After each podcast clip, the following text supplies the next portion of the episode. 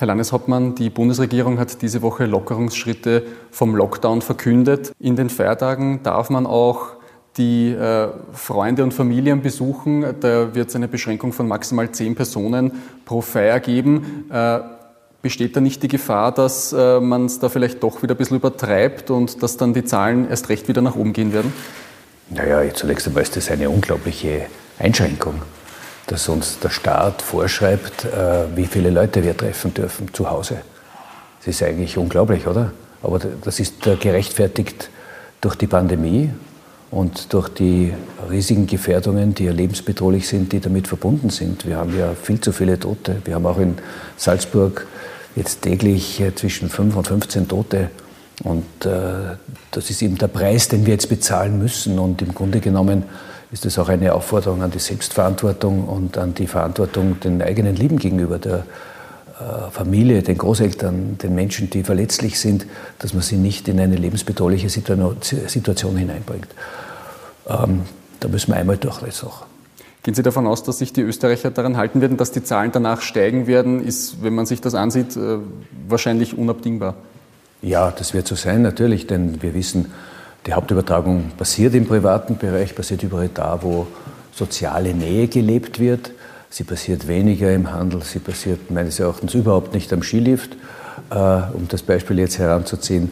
Aber dort, wo gemeinsam gefeiert wird, wo man auf Tuchfühlung sitzt, wo man miteinander redet und lacht und trinkt, dort ist es halt am gefährlichsten. Und darum geht es jetzt, dass äh, trotz Massentests den Leuten bewusst ist, ein Massentest ist eine Momentaufnahme, der hilft uns, infizierte Personen zu finden, die von ihrer Erkrankung und ihrer Ansteckungsgefahr gar nichts wissen. Aber es ist eben nur eine Momentaufnahme. Man muss trotzdem aufpassen, sich trotzdem zurückhalten. Und wenn das die allgemeine Gesinnung ist, und ich glaube im Großen und Ganzen sind die Österreicherinnen und Österreicher, vor allem auch in meinem Bundesland, sehr verantwortungsbewusst, dann kann das funktionieren, dann kann Lockdown in Kombination mit Massentestungen doch zu einer massiven Reduktion der Infektionszahlen führen.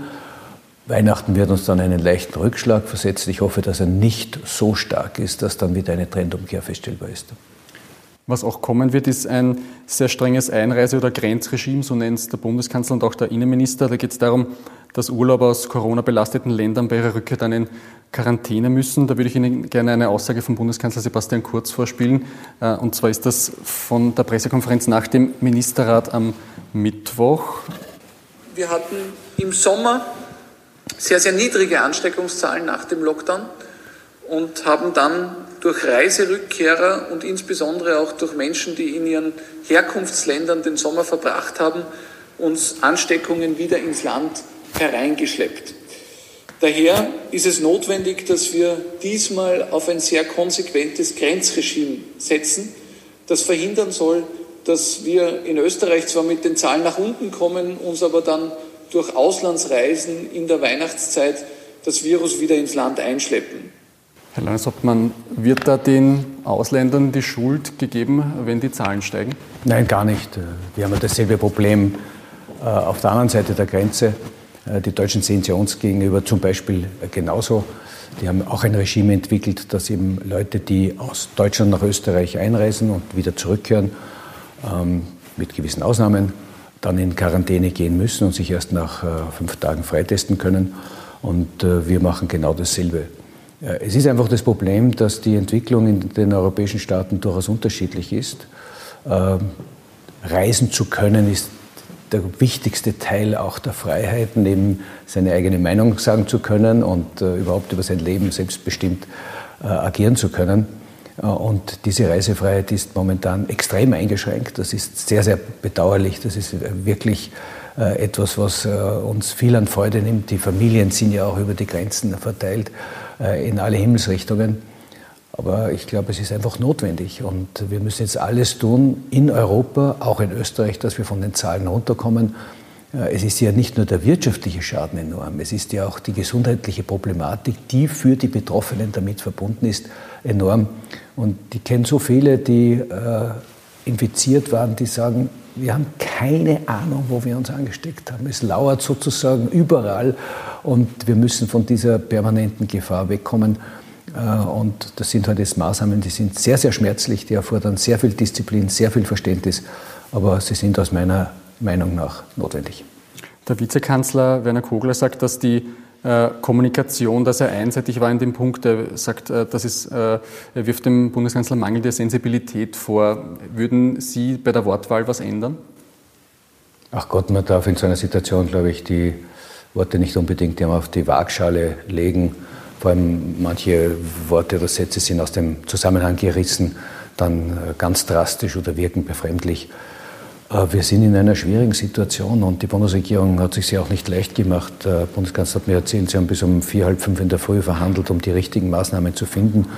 Und es ist jetzt ein Mix geworden, der verständlich ist und der, glaube ich, auch nachvollziehbar ist und der auch maßvoll ist. Sie sind derzeit Vorsitzender der Landeshauptleutekonferenz, ein Kollege äh, von Ihnen, äh, Landeshauptmann Schützenhöfer von der Steiermark, sagt in einem Interview, die Politik müsse den Vorwurf hinnehmen, dass sie die zweite Welle in der Form nicht richtig eingeschätzt hat. Hat die Bundesregierung äh, dazu spät reagiert? Das glaube ich nicht, aber äh, wir alle haben nicht mit einer derartigen Intensität der zweiten Welle gerechnet. Sie müssen sich vorstellen, wir hatten hier die siebenfachen Infektionszahlen wie im Frühjahr und der Frühjahr hat uns schon ziemlich gefordert. Also wir waren gut vorbereitet auf den Herbst, auf äh, eine doppelte, vielleicht dreifache Entwicklung, so wie im Frühjahr, aber auf das Siebenfache. Das hat auch unsere Kapazitäten überfordert. Und ähm, man kann ja auch die Entscheidungen nicht im luftleeren Raum treffen. Das Problem, das ich sehe, ist, die Entscheidungen sind ja ähm, wissenschaftlich basiert. Sie beruhen auf statistischen und mathematischen Hochrechnungen die Entwicklungen betrachten, die erst in zwei, drei, vier Wochen eintreten können. Und da fehlt oft in der Bevölkerung das Verständnis, dass jetzt im Moment zur Vermeidung einer künftigen Entwicklung drastische Maßnahmen eingeführt werden, weil es unter Anführungszeichen jetzt eigentlich eh gar nicht so schlimm ist. Und äh, das ist ein Kommunikationsproblem, das haben wir in der Tat. Äh, hat man mit dem zweiten Lockdown generell äh, zu lange gewartet? Der Bundeskanzler hat in einem Interview gesagt, er hätte den schon früher machen wollen, aber es gab Widerstand. Auf welcher Seite sind Sie da gestanden? Die, die ihn früher wollten oder die, die ihn später wollten? Ähm, es war keiner begeistert vom Lockdown. Und äh, der Bundeskanzler hat in der Tat immer frühzeitig gewarnt, wollte frühere Maßnahmen. Es war da durchaus Widerstand äh, aus verschiedensten Interessensgruppen, auch äh, aus der Bevölkerung, aus den Ländern, auch innerhalb der Bundesregierung war man da nicht einer Meinung. Aber letztlich äh, hat er, glaube ich, die richtige Entscheidung getroffen. Ob jetzt eine Woche früher oder eine Woche später, das ist relativ äh, schwierig zu sagen. Wir haben äh, drei Wochen früher schon Maßnahmen getroffen und die haben aber auch eigentlich nicht die erhoffte Wirkung sehr schnell gezeitigt. Das heißt, so wie es gekommen ist, das haben Sie unterstützt, da hätten Sie also auch früher äh, den Lockdown haben wollen? Aus österreichisch-weiter Sicht nicht, aber wir hatten ja selber in den Ländern die Bewegungsspielräume, Maßnahmen zu treffen. Das haben wir getan, indem wir in besonders betroffenen Bezirken äh, Veranstaltungsverbote verengt haben, Sperrstunde äh, vorlegt haben, etc. etc. Ich glaube, das war bis zu einem gewissen Punkt auch richtig, äh, regional differenziert zu agieren. Aber ab einem gewissen Punkt der Pandemie in, seiner, in ihrer Gesamtentwicklung in Österreich hat die Bundesregierung wieder übernehmen müssen und da hat der Bundeskanzler schon den richtigen Zeitpunkt erwischt. Ein Punkt, der in den vergangenen Tagen, Wochen sehr heftig äh, diskutiert worden ist, ist das Skifahren. Wie geht es da jetzt weiter? Da gibt es eine Entscheidung, am 24. Dezember sollen die Skilifte wieder öffnen, allerdings nur mit äh, halber Belegung. Zahlt sich der Betrieb da eigentlich aus für die Skiregionen? Ja, das ist sicher nicht wirtschaftlich für die Seilbahngesellschaften. Entschuldigung. Wir haben ja ein Riesenproblem, nicht? Wir haben gerade in den westlichen Bundesländern eine sehr sportliche Bevölkerung, einen enormen Bewegungsdrang rein in die Berge, rauf auf die Berge. Wenn die äh, Liftanlagen nicht geöffnet haben, die Pisten nicht gepflegt sind, dann äh, kriegen wir Leute in dies, ins Gelände hinein, die im Tourengehen unerfahren sind. Denn Piste fahren auf einer präparierten ist etwas ganz anderes als im Tiefschnee oder im schwierigen Gelände zu fahren. Ähm, sie weichen in den Jungwald aus, machen dort Schäden, gehen uns in die Lawinenhänge hinein. Wir haben am letzten Wochenende, hat mir Peter Scholznadel erzählt, in Tirol angeblich so viele Einsätze der Bergrettung gehabt wie in der gesamten Saison aus diesem Umstand heraus. Daher war es allein schon deshalb ein dringendes Anliegen von uns, dass die Liftanlagen öffnen dürfen. Das kommt jetzt, eh relativ spät vor Weihnachten, aber es kommt Gott sei Dank. Und dadurch kann man wenigstens ein Stück weit äh, diese Lebensqualität unserer einheimischen Bevölkerung zurückgeben. Gäste aus dem Ausland erwarten wir jetzt momentan bei der Situation nicht. Das wird am Anfang der Saison nicht der Fall sein, aber zumindest können die Einheimischen fahren. Ich bin den Seilbahngesellschaften sehr dankbar, dass sie dennoch aufsperren. Sie werden vielleicht nicht alle Liftanlagen öffnen, aber doch eine Grundversorgung sicherstellen. Äh, das ist ein, ein wichtiger Beitrag auch zu einer Normalisierung. Und die Leute brauchen ja auch irgendetwas, was ihnen Freude macht. Es ist ja so momentan, ganz ins Büro gehen oder in die Arbeit und heimfahren, was auch schön ist. Ja, heimfahren ist immer schön. Aber äh, keine Gastronomie, kein Theater, kein Kino, äh, die Sportmöglichkeiten stark eingeschränkt. Ähm, was bleibt dann noch über? Und irgendwo muss man immer wieder auch Möglichkeiten einräumen, dass man zurückfindet in die Normalität und in das ersehnte äh, Leben zurück.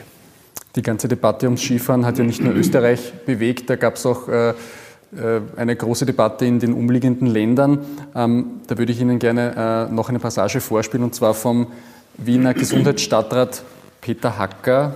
Ich glaube auch, dass äh, gescheiter wäre, das Skifahren jetzt einmal in den Weihnachtsferien abzusagen. Ähm, wir haben auch einen Ruf im Ausland zu verlieren, haben ihn teilweise eh schon verloren und ich finde, wir sollten ihn nicht auf die Dauer irgendwie aufs Spiel setzen und sollten ein bisschen genauer zuhören, wie die Deutschen, wie die Franzosen, wie die Italiener über unsere Skigebiete sprechen.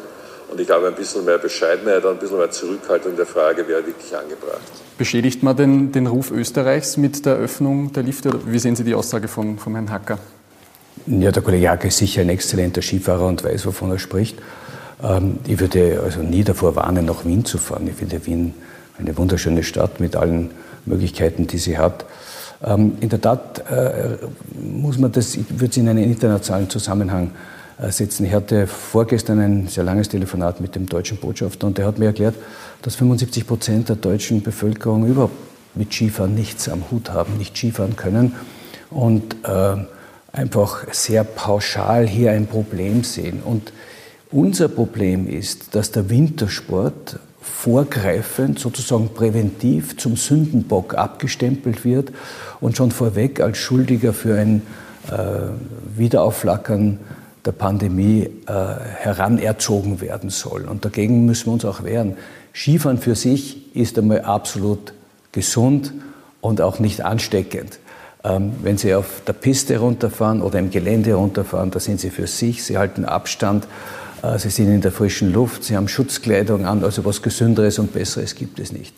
Der Transport auf Sesselliften oder in Gondeln ist bestens organisiert und äh, sicher nicht gefährlicher als der Transport in einer U-Bahn, in einem Bus oder in einer Zuganlage. Ganz im Gegenteil, weil die längsten Gondeln brauchen circa sieben Minuten, bis sie wo sind. Es wird durchgelüftet, es werden Abstände eingehalten. Also darin sehe ich nicht das Problem. Das Problem sind verstörende Bilder aus dem Vorjahr, Après-Ski geschehen. Das findet dieses Jahr schlicht und einfach nicht statt. Das kann auch nicht stattfinden. Und äh, ich glaube, wir sollten da ein bisschen äh, rationaler argumentieren und weniger chauvinistisch, weniger äh, auch aggressiv von anderer Seite her. Äh, und das hat uns durchaus, das sage ich schon, äh, irgendwie verwundert äh, und irritiert, dass man uns von Deutschland, Frankreich, Italien aus sagen möchte, wann wir für unsere einheimische Bevölkerung die Anlagen aufsperren. Das entscheiden immer noch wir selber. Jetzt äh, schreiben deutsche Medien äh, nach, dem, nach, der Entscheidung der Bundesregierung äh, mit der Skipistenöffnung Sieg für Söder. Äh, er hat sich durchgesetzt, die Touristen dürfen jetzt nicht kommen bis, äh, bis 10. Jänner. Da, war das den ganzen Streit wert, den man sich da ausgefochten hat mit den Nachbarländern? Ja, den Streit, ich sehe keinen Streit, sondern den Streit haben auch nicht wir begonnen, wenn es einer war, sondern das war eine sehr einseitige und recht pauschale Ansage von manchen Politikern, dass Skifahren schlecht und schuld und so weiter wäre. Ähm, in der Tat ist es völlig unerheblich, denn mit dem System an Reisewarnungen, das mittlerweile aufgezogen wurde, hätte sowieso niemand zureisen können. Und ob wir jetzt aufsperren, Skianlagen oder Hotelanlagen, das betrifft ohne dies nur unsere einheimischen Gäste. Also ich, ich, weiß nicht, wovor die Ängste hier bestehen. Und wir haben eine, ein Treffen der AG Alp gehabt, eine Konferenz, eine Videokonferenz mit den Schweizer Kantonen, mit den Kollegen aus Südtirol, der Lombardei, dem Trentino.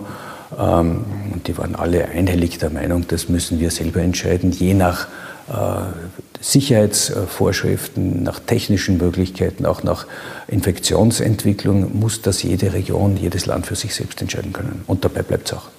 Sie haben im Ö1 Morgenjournal vergangene Woche gesagt, Sie können garantieren, dass Skifahren sicher ist in Salzburg. Bleiben Sie da dabei?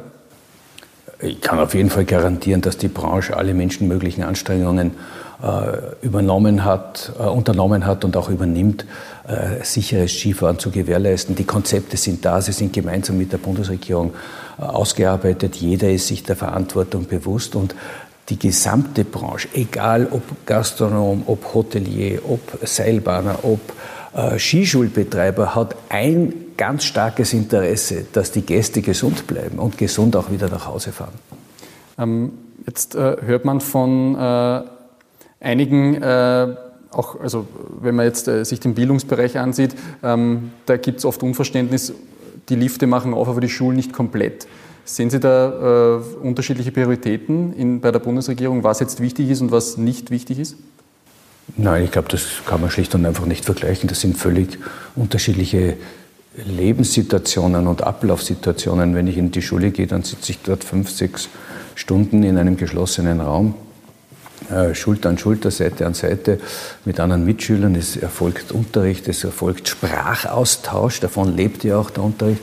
Während beim Skifahren bin ich äh, in der freien Natur unterwegs, äh, bin am Sessellift oder in einer Gondelkabine, habe keine Möglichkeit, in eine Hütte einzukehren. Also ich sehe hier überhaupt keine Ungleichbehandlung. Nein, es ist ein, eine Möglichkeit für unsere Einheimischen auch wieder Sport zu machen und auch wieder ein Stück an Lebensqualität zurückzugewinnen und das ist auch höchst notwendig. Ähm, würde ich bei, bei der Bildung äh, nur kurz einhaken. Debatte Sommerferien verkürzen, wären Sie da dafür, weil die Bildung da jetzt äh, hintangehalten worden ist, die vergangenen äh, Wochen, nein, Monate? ich bin nicht für Verkürzung der Sommerferien, nein. Ähm, dann kommen wir kurz zu den Massentests. Äh, da hat ja äh, Salzburg den, den Beginn gemacht, praktisch mit mit äh, den großen Testungen. Da gab es zwei positive Testungen. Ähm, Sie haben gesagt, Beteiligung von 60 Prozent wäre gut bei, de, bei dem großen Massentest von 11. bis 13. Dezember. Was passiert denn, wenn da deutlich weniger teilnehmen? Ja, dann schwindet die Aussagekraft natürlich. Und äh, unser Ziel ist ja, wenn möglichst viele Menschen jetzt gerade vor Weihnachten zu den Massentests gehen, dass möglichst viele gefunden werden, die den Virus in sich tragen, ansteckend sind, dass wir sie davon informieren können und äh, ihnen die Gelegenheit geben zu sagen, okay, ich muss jetzt zu Hause bleiben, ähm, damit ich nicht andere Leute anstecke und zwar so rechtzeitig, dass ich dann noch unbelastet in die Weihnachtsfeiertage hineingehen kann. Das ist das Ziel. Und je mehr hier teilnehmen, umso besser ist es. Ähm, und es ist, ich sage es nochmal, eine Frage der Selbstverantwortung, aber nicht nur. Es ist auch eine Frage der Verantwortung der eigenen Familie gegenüber. Äh, ich muss da ganz einfach äh, auch äh, in den Raum stellen, wie kann man denn damit leben, wenn man fahrlässig sich nicht hat testen lassen und dann unangenehmerweise zum Beispiel zu Weihnachten Angehörige ansteckt, ein älteres Familienmitglied und der stirbt daran, an dem Virus letztlich. Ähm, und darum geht es eigentlich. Ich möchte diese Dramatik schon in den Mittelpunkt stehen. Wir sind auch anderen, unseren Familienangehörigen, äh, unseren Kollegen am Arbeitsplatz, vielen anderen Menschen gegenüber verantwortlich, wie sich die Dinge weiterentwickeln. Äh, sind Sie auch dafür, dass es äh, diese Wiederholung des Massentests gibt? Da sagen ja viele Experten, da müsste man zweimal, vielleicht sogar dreimal die Bevölkerung durchtesten, dass man wirklich aussagekräftige Ergebnisse hat. Ja, wenn die Experten das sagen, dann wird das auch so passieren. Äh, unser Problem in der Pandemie ist, dass es halt viele Experten gibt, die gegenteilige Meinungen vertreten. Aber das ist auch Wesensmerkmal einer pluralistischen Gesellschaft. Aber das heißt, äh, Wiederholung des Tests wären Sie, wären Sie schon dafür, Bundeskanzlerin? gesagt? Wenn äh, die Bundesregierung sagt, wir wiederholen, dann sind wir natürlich mit dabei. Wir organisieren das an dieser Stelle. Wir haben jetzt Erfahrungen in der ersten Gemeinde, war hochinteressant, auch von den Ergebnissen her. Erstens äh, im Vorfeld äh, ein Hausarzt-Ehepaar, praktische Ärzte, die auf Eigeninitiative eine Teststraße eingeführt haben, schon lang vor dem Massentest und sehr viele Leute getestet haben. Das heißt, es war schon ein gut durchgetesteter Ort. Daher hatte er so hohe Zahlen, weil sie schon so viele gefunden haben. Im Ergebnis haben wir dann nur aus den Massentests zwei gefunden und parallel wurden noch sechs weitere am selben Tag getestet, positiv. Ähm, dann die Erkenntnis, wie gut die Organisation funktioniert hat, mit der Gemeinde, mit dem Roten Kreuz, mit der Feuerwehr. Also das sind die Säulen, auf der bei uns die Sicherheitsarchitektur in den Flächenbundesländern ähm, aufgebaut ist und das funktioniert auf Zuruf. Da braucht man nicht lange nachfragen, das ist ehrenamtlich, das ist eine großartige Organisation, die höchst professionell arbeiten. Und äh, ein Danke auch an die Bevölkerung, die doch mit 62 Prozent äh, der Personen ab 16 Jahren im Ort sich testen haben lassen. Das war schon sehr beeindruckend.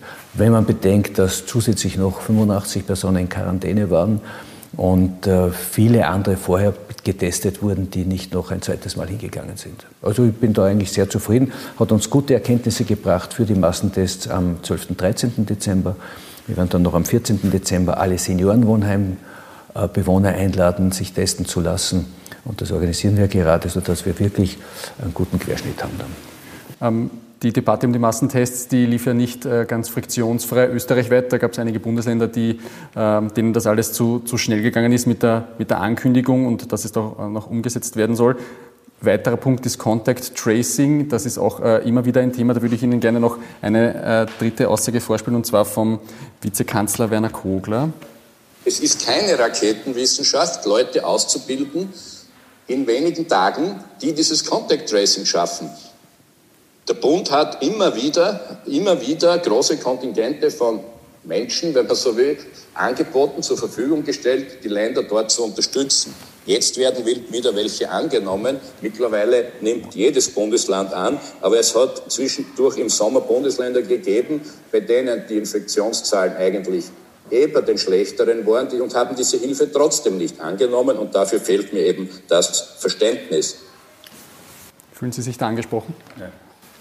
Wir waren im Sommer immer bei den besten Ländern dabei mit den geringsten äh, Zahlen. Wir haben, Sie müssen sich vorstellen, wir haben am, am 29. Juni, da gab es äh, meiner Erinnerung nach exakt zwei aktiv infizierte Personen im gesamten Bundesland, haben wir begonnen, die Strukturen für den Herbst aufzustellen. Wir haben mittlerweile die Gemeinden mit einbezogen in das Contact Tracing. Die sind ermächtigt, für die Bezirkshauptleute auch mündliche Bescheide auszusprechen, haben eigenes EDV-System entwickelt und, und, und. Ähm, wir haben unsere Struktur sehr gut jetzt weiterentwickelt und äh, die Maßnahmen greifen jetzt auch. Aber die Masse Ende Oktober, Anfang November an Infektionen, die hat uns schon überholt, das muss ich auch ganz ehrlich sagen. Ähm, eine Frage zu äh den Folgekosten der ganzen Krise. Äh, Ihr Finanzlandesreferent Stöckel hat da schon mehrfach darauf gepocht, dass der Bund äh, seine Verpflichtungen wahrnehmen muss und äh, den Ländern das wieder zurückzahlen muss, was, was die schon alles ausgegeben haben. Da war der Letztstand 12 Prozent wurden ausbezahlt. Gibt es da ein Update? Wird es da von Ihrer Seite wieder Druck geben? Ja, es ist ganz klar, dass alles, was im Bereich Epidemiegesetz an Kosten anfällt, muss der Bund tragen. Das ist die Rechtslage. Da gibt es jetzt Abrechnungen, da wird hin und her geschaukelt. Das ist halt äh, üblicher Verwaltungsvorgang. Jede Gebietskörperschaft, jedes Ministerium äh, versucht, möglichst wenig Geld auszugeben. Aber das ist keine Frage, dass wir hier zu einem guten Ergebnis kommen werden. Der zweite große Komplex ist der Komplex der Krankenanstalten, die ja doppelt bis dreifach betroffen sind. Denn auf der einen Seite äh, können sie ihr übliches äh, Geschäft, sage ich jetzt unter Anführungszeichen, nicht abwickeln, indem sie äh, Gastpatienten behandeln, also auch äh, Einnahmen generieren. Auf der anderen Seite haben sie enorme Mehraufwendungen, um im Bereich der Covid-Bekämpfung Betten, Intensivstationen und so weiter zu ertüchtigen. Äh, und da fallen enorme Kosten an. Hier gibt es gute Gespräche und hier gibt es auch einen Lösungsansatz, äh, der weiter zu verfolgen ist. Christian Stöckl ist ja derzeit Sprecher der Landesgesundheitsreferentenkonferenz und ich war ebenfalls beim Finanzminister als Sprecher der Landeshauptleute, um, um diese Anliegen noch einmal zu bekräftigen. Ich denke, wir sind auf dem richtigen Weg. Um wie viel Geld geht es da? Haben Sie da schon Zahlen? Österreichweit? Ja, um sehr viel Geld. Da geht es um sehr viel Geld.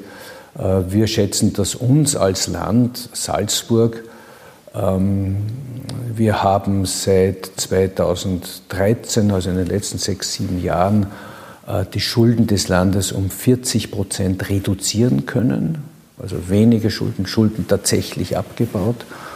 Und diesen Spielraum, den werden wir jetzt einsetzen müssen, um die Folge der Pandemie zu beseitigen, auch insgesamt mit allen wirtschaftlichen Nachteilen. Also wir fangen wieder dort an, wo wir vor sechs, sieben Jahren begonnen haben.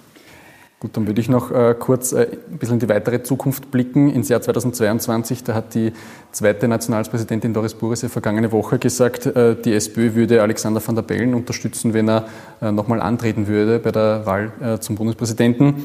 Äh, sollte das die ÖVP Ihrer Ansicht nach auch machen?